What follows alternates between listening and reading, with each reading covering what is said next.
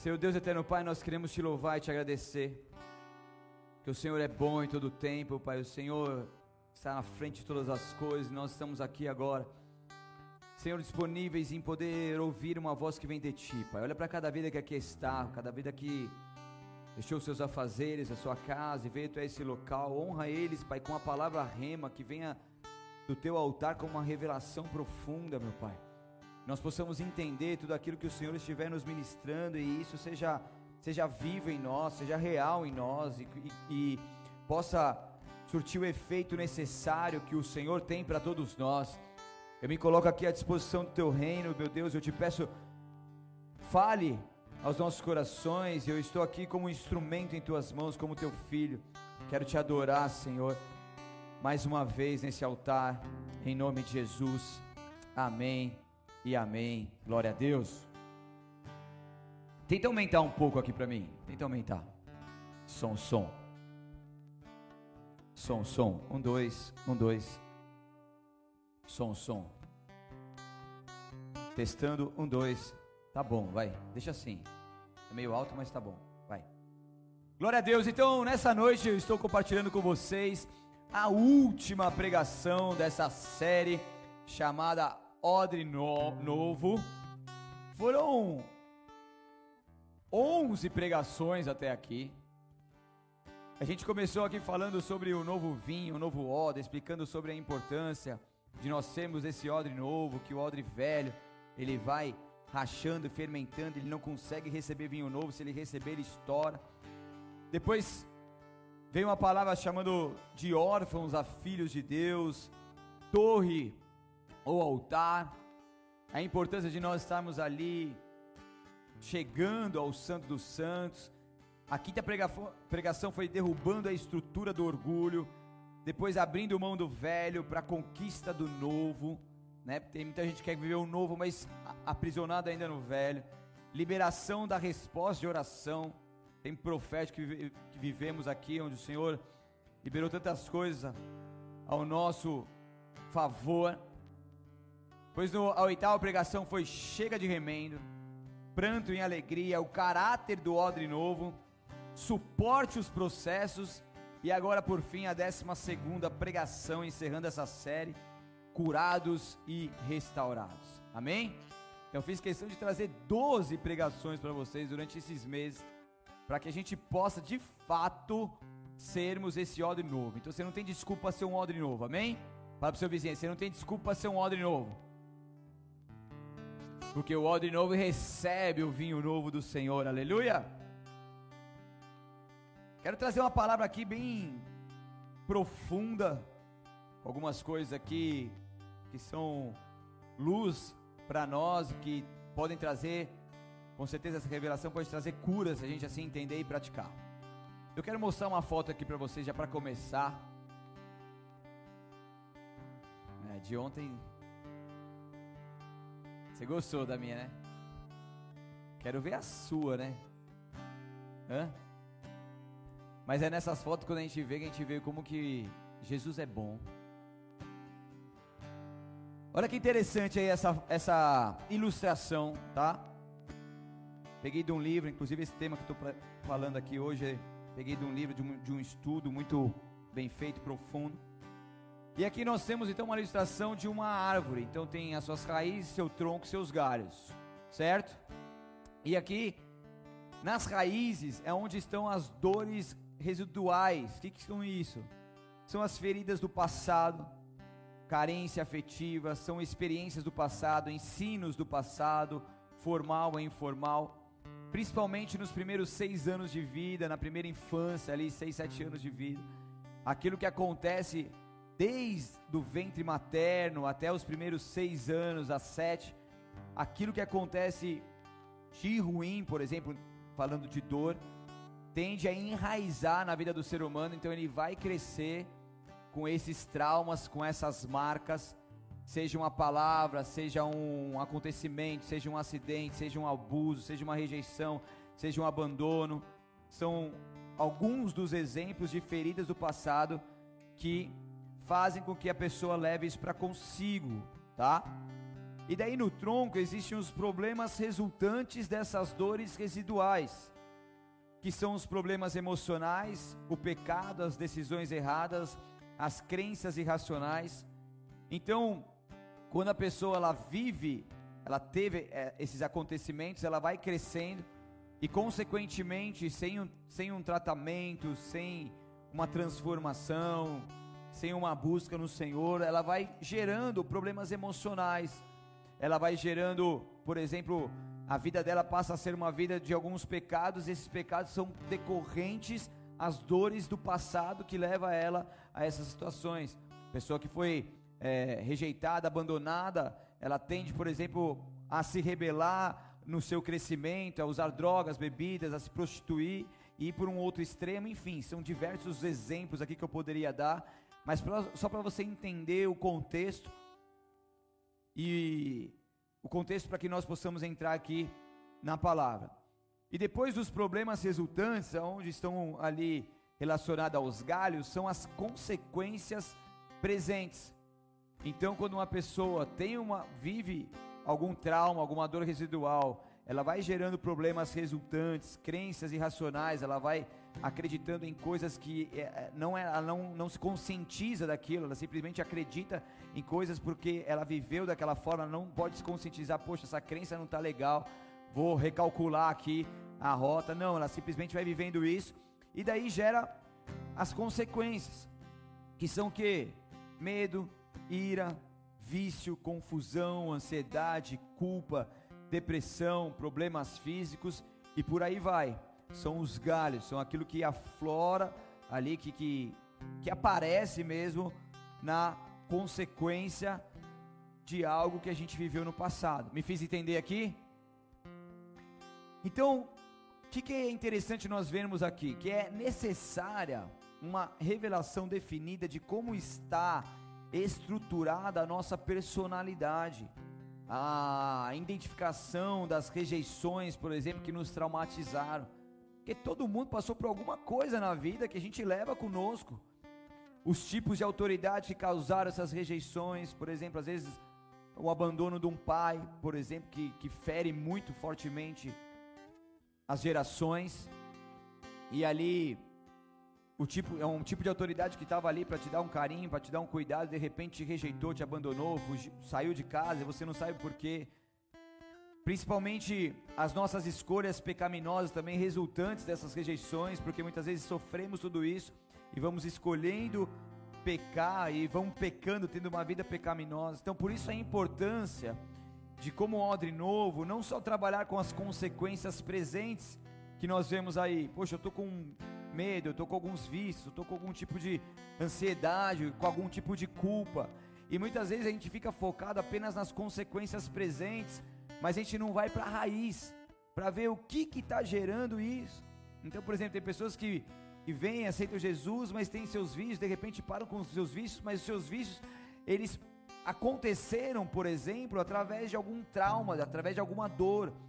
Às vezes a pessoa ela passou por tanto abandono, por tanta dificuldade no passado, e para amortizar a sua dor, ela começou a beber e ela começou a beber demasiadamente. E de repente ela se converte, ela larga isso, e isso é muito bom. Mas também precisa haver uma transformação genuína, uma cura interior ali na raiz, para que essa pessoa não venha migrar de vícios. Estão comigo? Então, é a importância de nós nos apresentarmos como odres novos e assim a, a trabalhar nas, nas raízes que alojam a dor residual dos traumas não resolvidos. A gente trabalha com terapia, a gente atende alguns casais, algumas pessoas também. E daí às vezes vem o casal até nós, pode tirar, muito obrigado. Vem, vem um casal até a gente e fala assim, pô, eu tô com problema disso, disso, disso, e coloca uma lista enorme de problemas. Sabe o que a gente faz? A gente simplesmente começa a entrar na história de cada pessoa. Porque 80% daquilo que eles vivem de problema dentro do casamento, na verdade eles trouxeram da sua dor residual, eles trouxeram do seu passado, eles trouxeram da tua geração. E apenas cerca de 20% eles começaram a ter depois de casado. Olha que interessante. Então, às vezes as pessoas começam a falar: não, mas ele está fazendo isso, está fazendo aquilo, tal, tal, tal. Se a gente quiser resolver isso, na verdade a gente vai resolver, pode resolver ou não, mas muito paliativo. Mas quando a gente entra na história, me fala a tua história, desde lá de Barbacena, vai. E daí começa a falar, e, e, e quando vai falando da história, ali existem sempre marcas que hoje fez com que aquela pessoa viesse a agir dessa forma. Porque como nós falamos, não justifica, mas se explica. Então, a gente, uma vez também estava conversando com uma solteira, ah, pastor, que não sei o que, conheci uma pessoa, tudo, meu, quero, quero me casar com ela, tudo, quero, quero morar com ela, viver com ela, tal, tal, tal. Comecei a conversar com ela, falei assim, como que é o seu relacionamento com a sua mãe? Ah, pastor, não sei o que, que não sei o que, uma série de problemas. Aí com seu pai, ah, meu pai não, não falo com ele direito, não, não tenho esse contato com ele, tudo. Minha mãe aconteceu isso, isso, isso, ela me feriu muito, ela vive dessa forma. Às vezes parece que eu tenho que ser a mãe, que não sei o que, que não sei o que, que não sei o que. Eu quero casar. E na verdade, na verdade, a pessoa estava querendo simplesmente sair daquele lugar, da sua casa, da convivência com a sua mãe, porque estava ruim, e casando-se como se isso fosse resolver um problema. E é muito forte. O que, que vai acontecer, gente? Infelizmente, essa pessoa indo se casar e mudando de lugar, ela tende a repetir um padrão e, e, e, viver outros tipos de problemas que ela não vai conseguir lidar. Por quê? Porque está tentando resolver ali os problemas que são resultantes, mas não indo na raiz.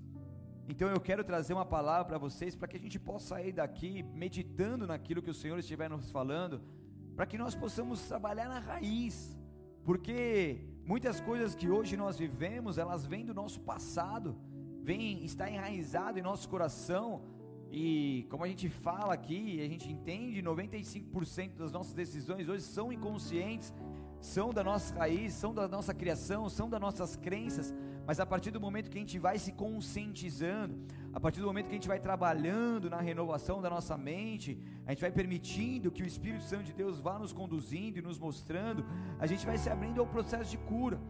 E é muito interessante quando a gente começa a aplicar os princípios de Deus dentro da nossa vida, da nossa família, o honrar pai e mãe, por exemplo, e tantas outras coisas que traz diretamente benefícios para todos nós e cura para todos nós.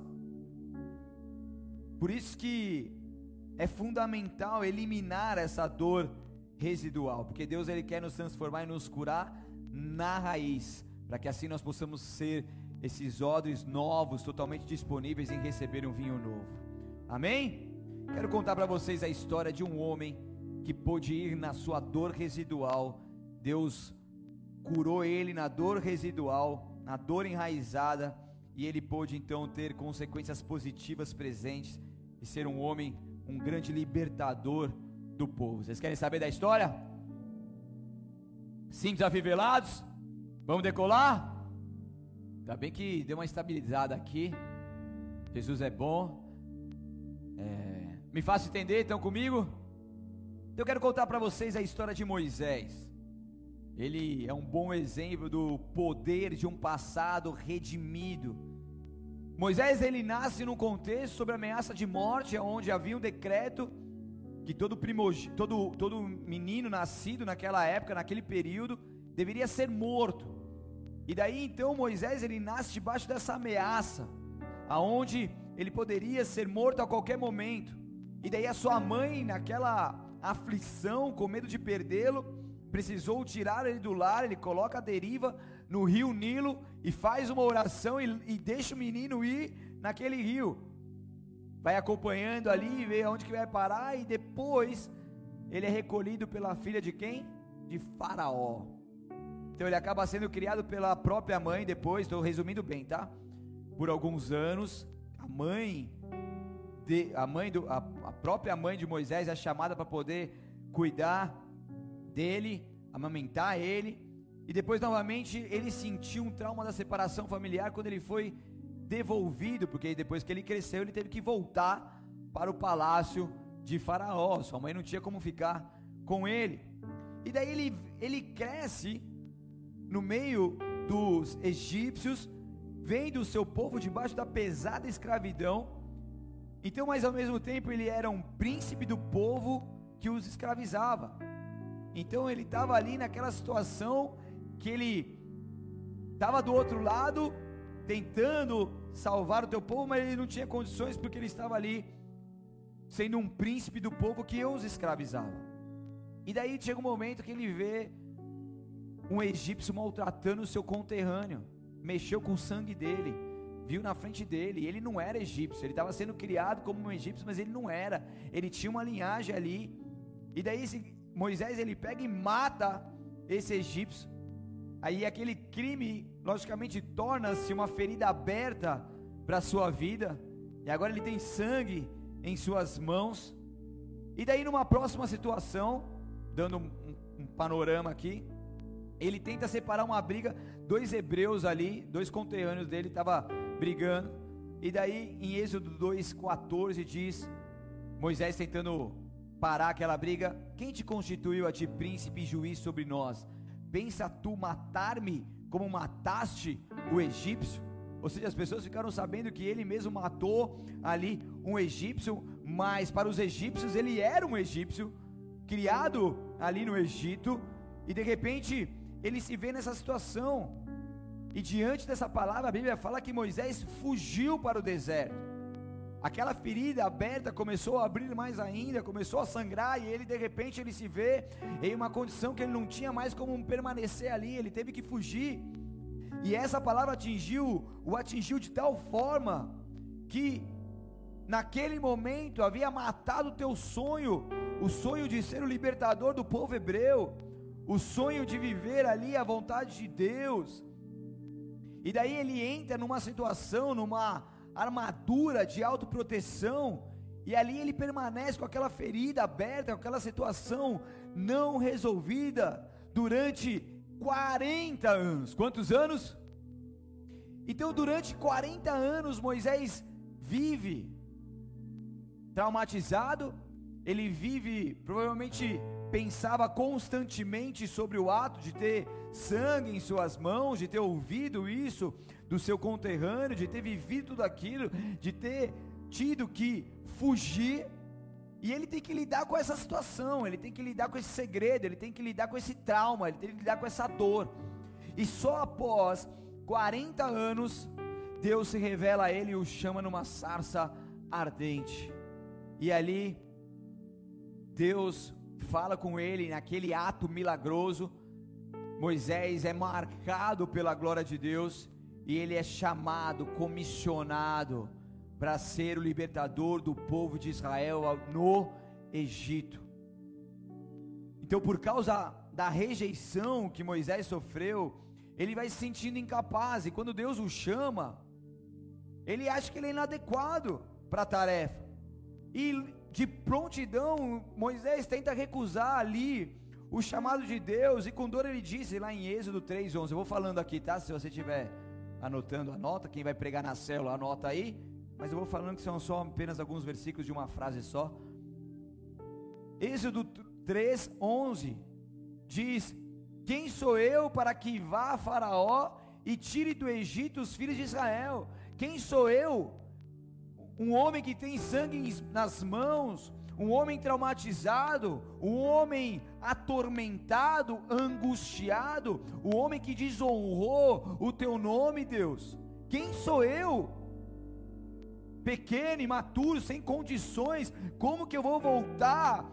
Estou sem nada, sem ninguém, como que eu vou voltar ali e ser o libertador do meu povo, dos filhos de Israel, e tirá-los do Egito e do jugo faraônico. Como Deus? Isso é impossível. E ele se coloca nessa condição, ele se vê naquela condição, e ele começa a falar com Deus, argumentar com Deus, porque ele não tinha condições humanas para ser o tal libertador, e muitas vezes nós estamos nessas condições também,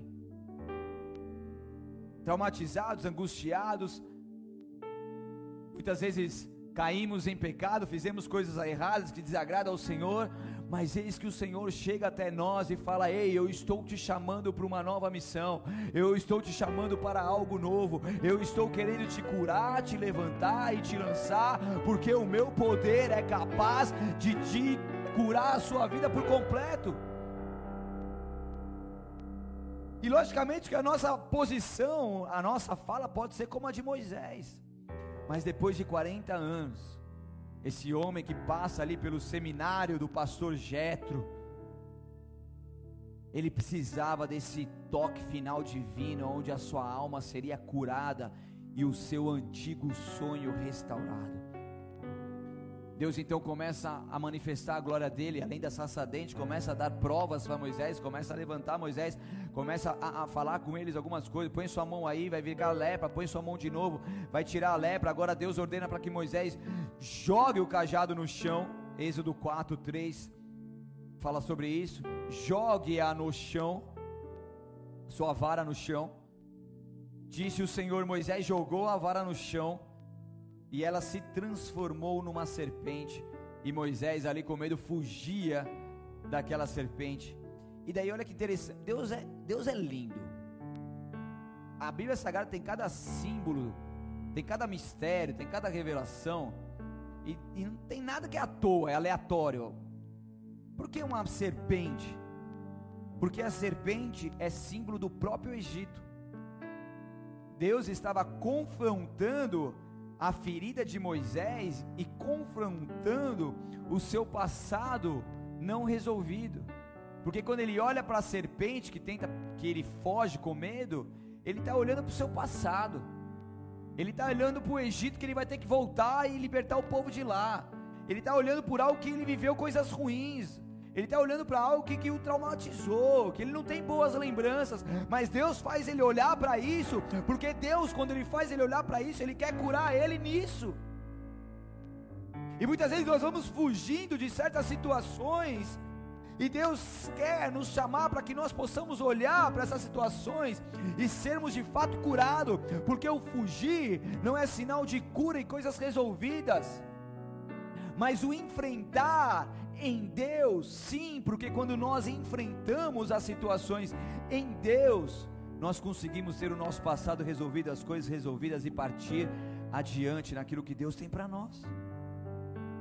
Não é fugir, fugir não vai resolver nada. Fugir, a gente vai poder fugir de, de um lugar físico, fugir de pessoas, mas a gente precisa resolver de fato o passado não resolvido. E aí, Êxodo 4, 4 na primeira parte, o Senhor disse: estenda sua mão e pegue pela cauda. Quem tem noção aqui de cobra, sabe que se você pegar pela cauda, o que, ela pode fazer? Ela simplesmente vai pegar. Como você pega a, a cobra? Você vai ter que pegar pela, pelo pescoço. É ou não é? Você pega pela cauda, ela simplesmente vem. E daí esse homem tem que pegar essa serpente, simbolizando o teu passado, o Egito pela cauda. Aí Deus, está de brincadeira, essa cobra vai, essa serpente vai me picar. Lógico que ele estava com medo, mas nesse medo, ele estava totalmente vulnerável. E essa vulnerabilidade de tomar essa picada, ele precisava confiar diretamente em Deus. Aos olhos humanos, ele poderia ter uma picada, sofrer ali uma picada, ser envenenado e morrer, mas Deus estava ordenando, e muitas vezes Deus vai ordenar coisas para nós, vai pedir coisas para nós que a gente não vai entender, mas a gente precisa confiar. Ah, é assim, mas ah, não, mas assim acho que não é certo, tal, tal. Confia. Ah, não tem que ser pela cauda, tem que ser pelo pescoço. Deus está falando que é pela cauda, vai pela cauda e para de falar. Tem que ir, relaxa. Bora. É isso, Deus? É. Então tá bom, então vai pela cauda mesmo. Deus vai honrar. E honrou. Moisés estende a mão, pega a serpente e ela volta a ser uma vara. Então quando ele, quando ele se torna vulnerável, confiando em Deus, o passado do qual ele temia e fugia estava agora sendo redimido. Aleluia, redimido em suas mãos. E talvez tenha sido esse o momento de despertamento de Moisés, aonde Deus o confronta na raiz da sua dor e ele o conduz a uma cura. O levantando como uma pessoa que mudaria a história da humanidade. Agora sim, Moisés, depois dessa experiência, depois dessa cura na dor residual, depois dessa, desse, desse momento com Deus, dessa confiança em Deus, ele estava agora mais pronto do que poderia imaginar. Ele agora estava recebendo uma experiência com Deus que o capacitaria para tal missão. E agora ele estava sendo Ele estava sendo chacoalhado por Deus, ele estava sendo preparado por Deus, ele estava sendo ali avivado, levantado pelo Deus Altíssimo, para que ele pudesse ser o homem libertador, não mais o perseguido, mas o perseguidor. Ele estava pronto a voltar ao lugar de onde fugiu. E o que Deus está falando aqui, que talvez você fugiu de lugares em desonra, você fugiu de lugares aonde você estava ali, vivendo angústia, trauma e situações que o levou a fugir deste lugar. Mas o mesmo Deus, que é o Deus de Moisés, é o seu Deus, e esse Deus ele quer te curar de uma tal forma e te levar de volta aos lugares que você fugiu, não mais como aquele menino, aquela menina angustiado e traumatizado, e imaturo e cheio de dor, mas como aquele homem e aquela mulher lavada e remida no sangue do Cordeiro, com a autoridade do Deus Altíssimo, em nome de Jesus, voltando ao lugar de onde fugiu, com autoridade, redimido, redimida pelo sangue do Cordeiro e a morte de Jesus Cristo na cruz do Calvário. E Deus nos leva a esses lugares novamente. E Deus nos conduz a esses lugares novamente. Quantos de nós não voltamos a lugares aonde a gente fugiu? Lugares aonde você foi desonrado, lugares aonde você era motivo de chacota, lugares aonde você usava drogas, aonde você bebia, aonde você vivia tantas coisas erradas, mas de repente você saiu de lá e o sangue de Jesus te tocou. E o Espírito Santo começou a fazer uma obra maravilhosa na sua vida. E de repente ele te conduz de novo a um lugar aonde era o um lugar de desonra, agora com honra. Quantos já não viveram isso? Quantos? Quantas vezes eu pude voltar nesses lugares e ali não mais como um viciado, como um drogado, como uma pessoa perdida, angustiada e traumatizada, mas como filho do Deus Altíssimo, na autoridade em mim confiada. Lembro que eu fui pregar em Bragança um tempo atrás, o Bragança, que era um lugar, uma cidade onde eu vivi meus últimos momentos de loucura. E aconteceram várias coisas de loucura ali naquela cidade. E de repente eu estava ali na igreja Bola de Neve, em Bragança Paulista, podendo anunciar o Evangelho de Cristo. E tantas outras coisas, e tantos outros lugares onde o Senhor nos permite irmos. Irmos. Ubatuba viveu, viveu o auge dos meus momentos de loucura em Ubatuba. De repente estava ali, no lugar aonde o Senhor me resgatou para poder anunciar a palavra de Deus e tantas outras coisas. O Senhor vai nos conduzindo, porque o nosso Deus é um Deus de paz, de abundância, onde abundou o pecado, superabundará a graça de Deus. E é isso que Deus quer fazer conosco, Ele quer nos curar, Ele quer nos restaurar, Ele quer nos levantar e nos levar para o lugar que é o centro da Sua vontade nos levar para vivermos os propósitos do Senhor. E por isso que a gente precisa viver num fardo leve e suave, por isso que o perdão próprio e o perdão ao próximo é algo poderoso e libertador. Abra comigo lá em Colossenses 3, por favor.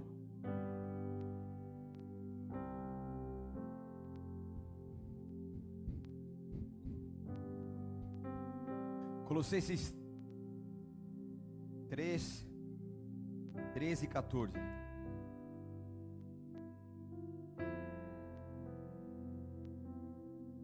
A palavra de Deus diz assim: Sejam compreensivos uns com os outros e perdoem quem os ofender. Lembre-se de que o Senhor os perdoou, de modo que vocês também devem perdoar. Acima de tudo, revistam-se do amor que une todos nós em perfeita harmonia. Aleluia. Sejam compreensivos uns com os outros.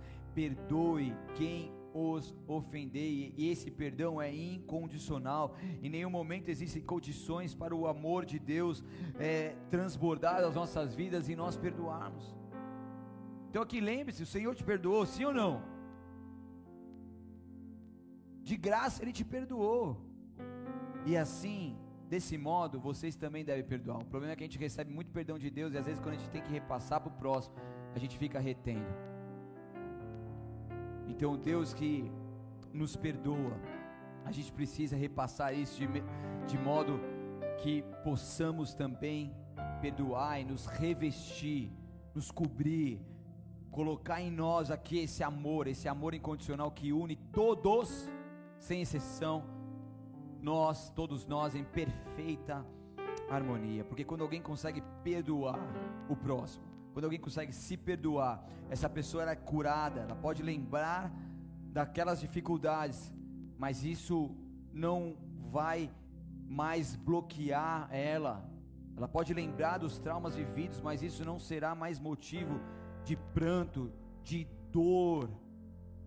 Ela vai ser curada.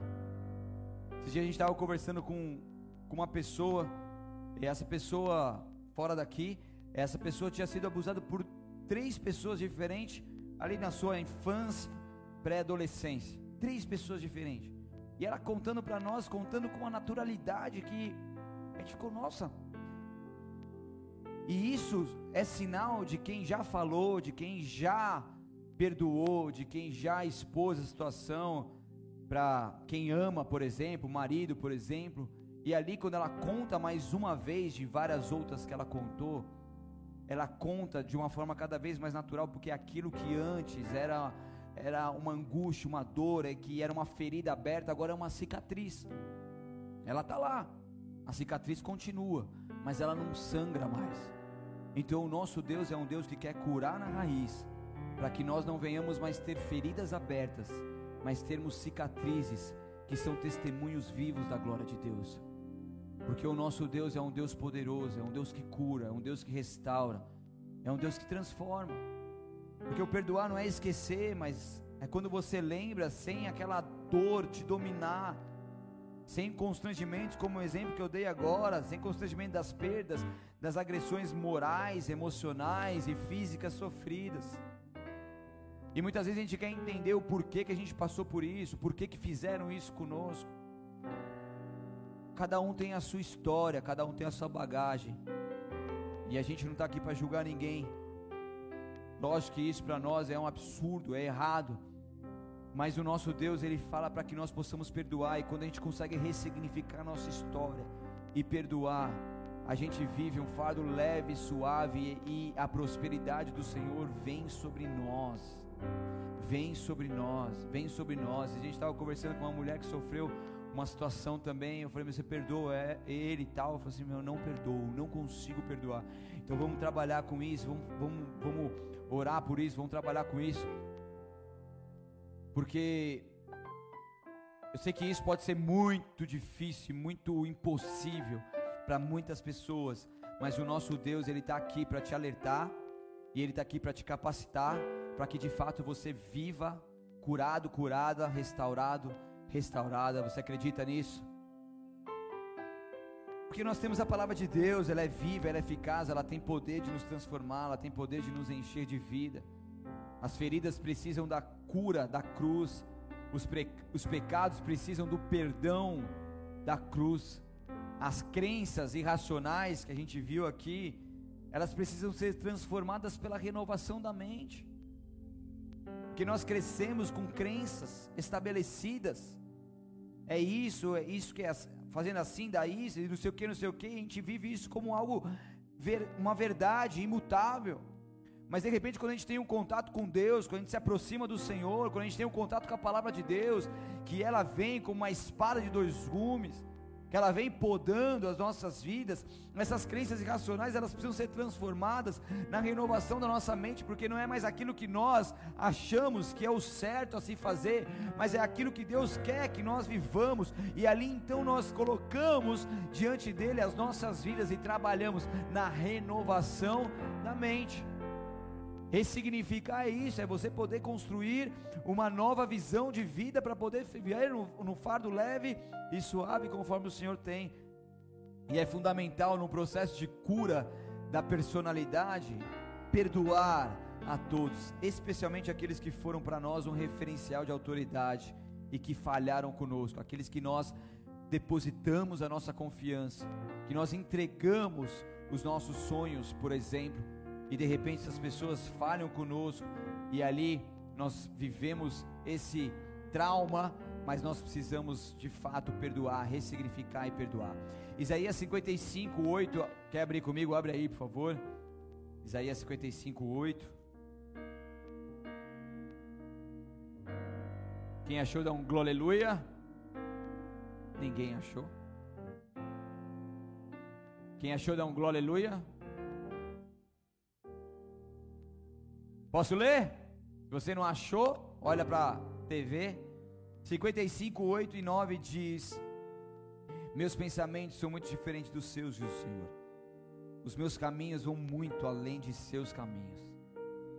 Pois assim como os céus são mais altos que a terra, meus caminhos são mais altos que seus caminhos, e meus pensamentos mais altos que seus pensamentos.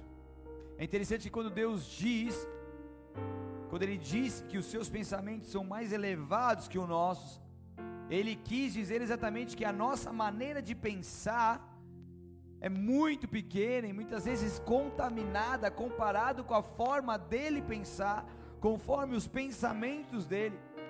Então, achar que nós somos donos da razão e não buscar em Deus a solução, não buscar em Deus a direção, nós estamos equivocados, nós estamos errando. Mas quando nós entendemos que os pensamentos do Senhor são acima do nosso, e nós pedimos para que Ele nos conduza, para que Ele nos abençoe, nós com certeza viveremos direcionados por Ele, por algo que é sobrenatural. Amém? Estão comigo?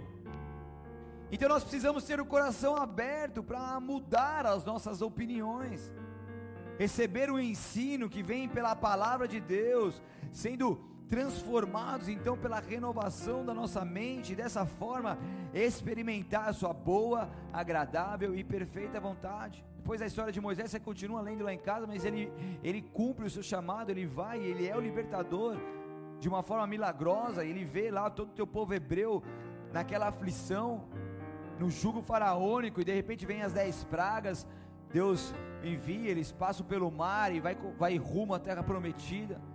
E ali então eles conseguem chegar à terra prometida. Moisés não pisa nela, mas depois Josué, sucessor, vai lá e leva o povo à terra prometida. Então esse homem marcou a história, porque ele simplesmente resolveu se abrir a essa cura do Senhor e permitir que Deus pudesse cumprir a missão que tinha sobre a sua vida e através da sua vida.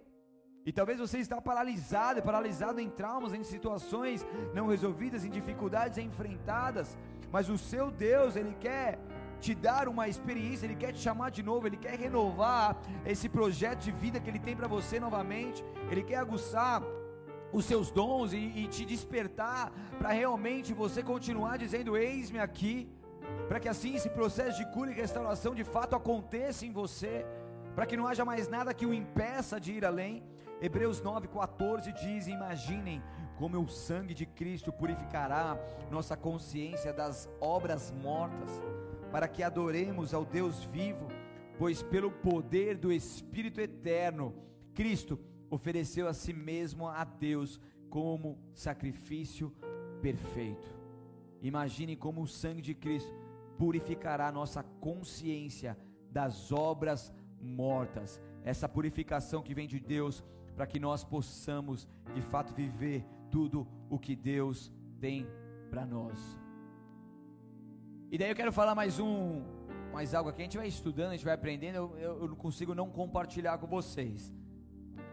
E é interessante que essas coisas que a gente fala aqui, tudo tem a ver com aquilo que está escrito também na Bíblia Sagrada, aquilo que Deus nos ensina. Então vocês querem aprender mais um segredo ou não?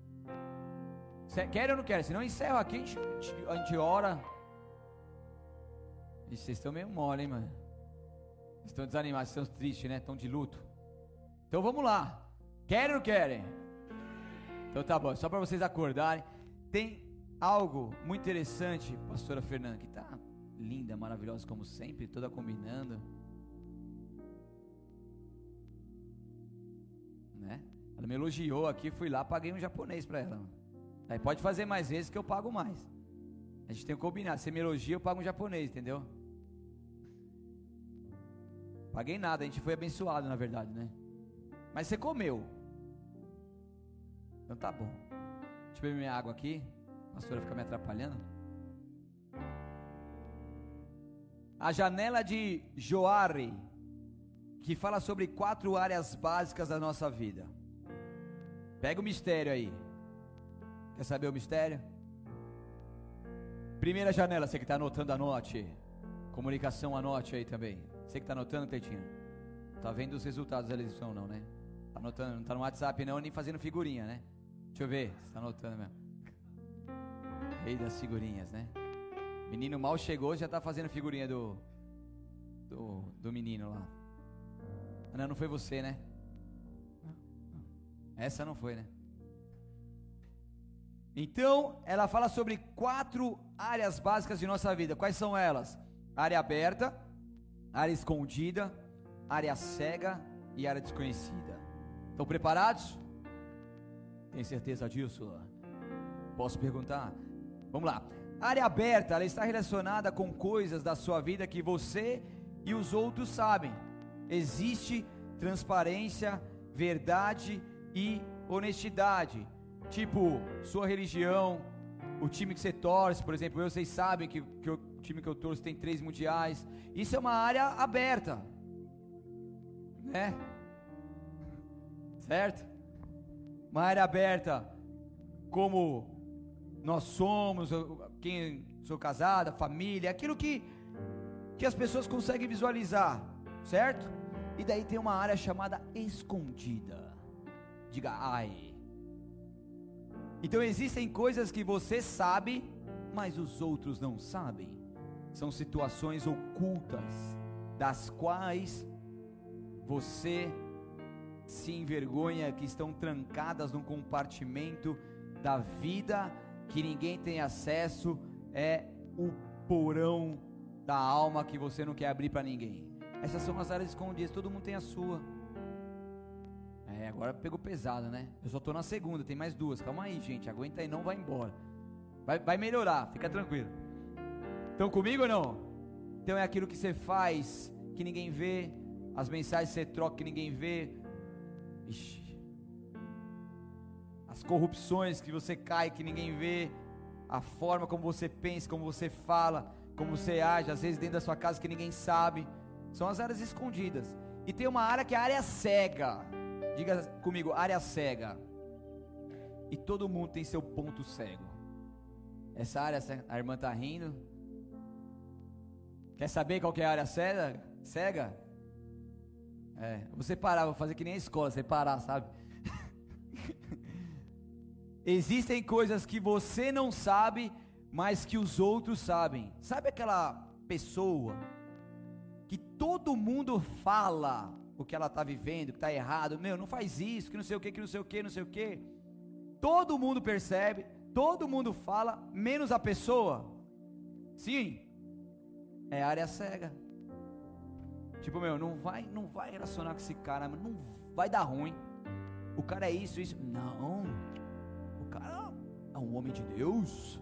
É um vice-querubim. Fala em diferentes línguas espirituais, dez diferentes línguas espirituais e que não sei o que.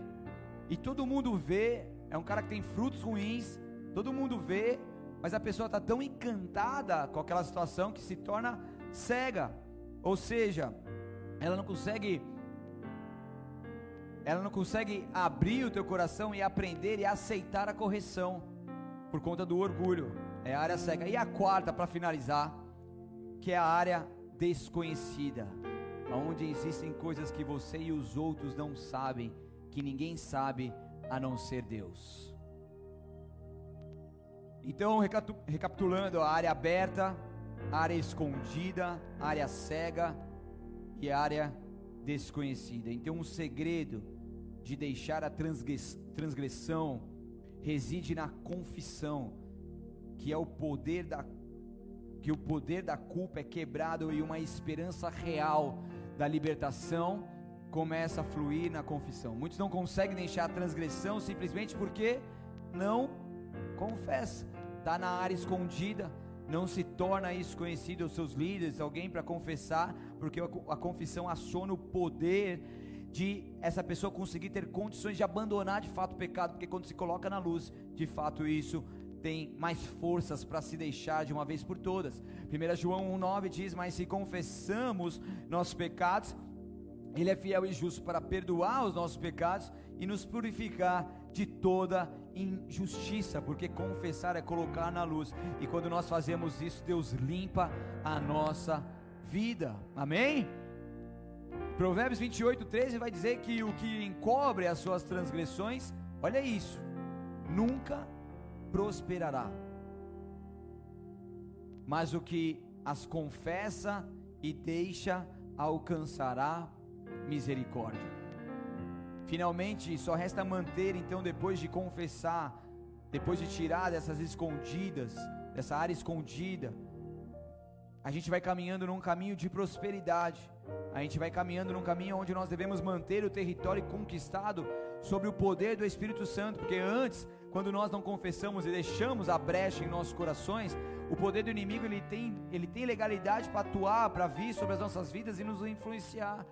Mas a partir do momento que nós colocamos na luz, nós então somos perdoados, nós vamos caminhando num caminho de prosperidade. E agora o que? É lutar para que esse território conquistado sobre o poder do Espírito Santo permaneça com o Espírito Santo de Deus, para que o inimigo não tenha mais legalidade sobre nós, e aí então nós possamos ser esses adoradores que o adoram em espírito e em verdade, glorificando ao Senhor e o exaltando através de todo o nosso ser.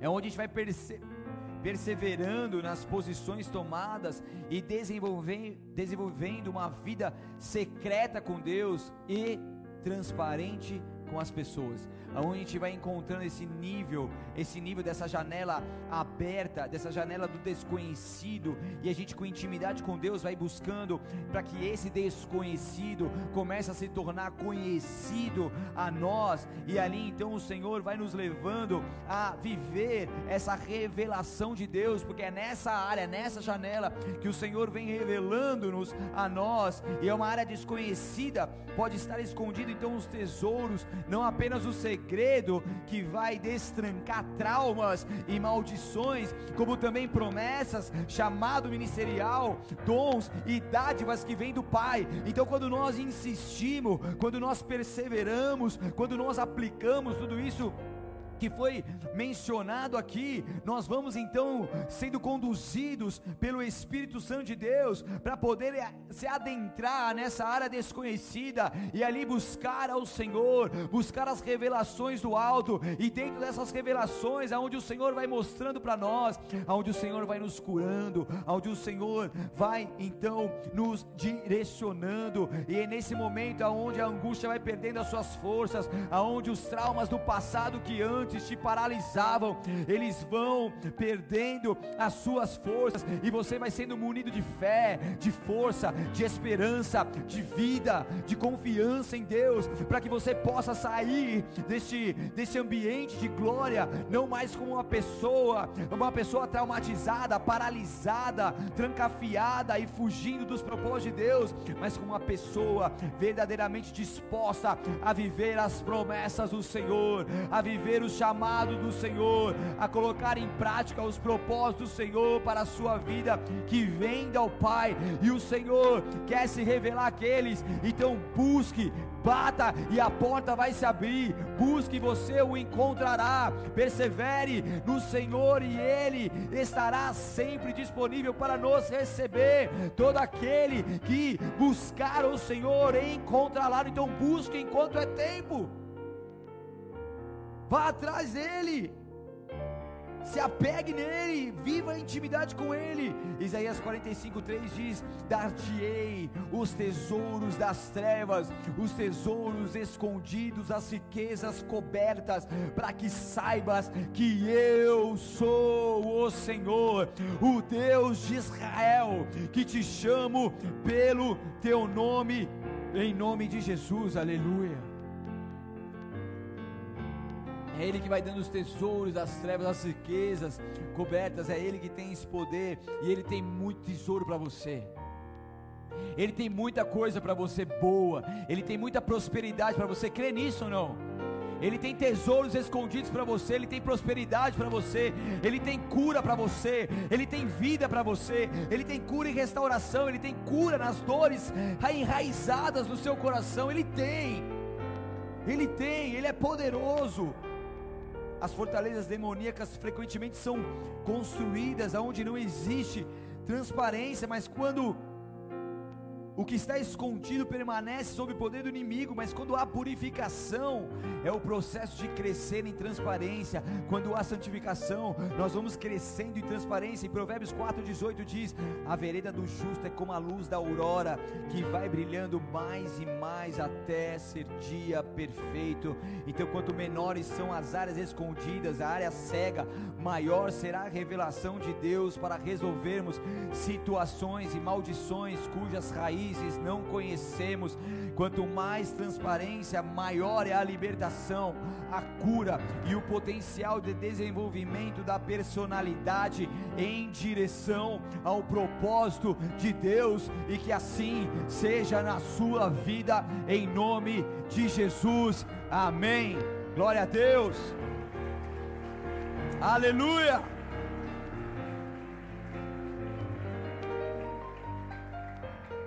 Glória a Deus. Feche seus olhos, abaixe sua cabeça por um instante. Obrigado, Senhor. Pai querido, nós te louvamos e te agradecemos por esse período, Pai, no qual nós podemos ouvir a tua voz, Senhor, e poder receber tantas pregações e palavras rema e proféticas que vieram ao nosso encontro nessas 12 pregações dessa série do Odre Novo, Pai.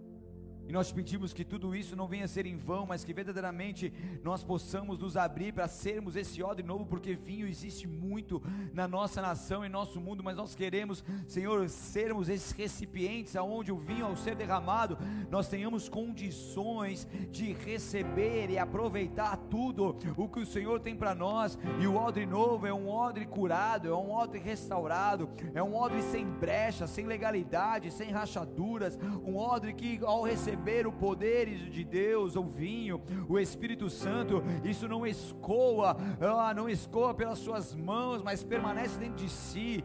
E nós queremos, Senhor, essa transformação.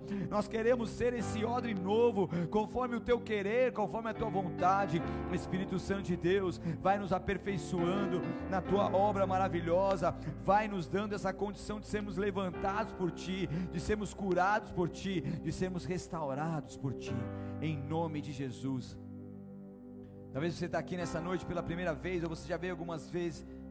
Você sente essa necessidade no teu coração, no teu ao anseio dentro de ti, de poder verdadeiramente se render a Jesus Cristo de Nazaré.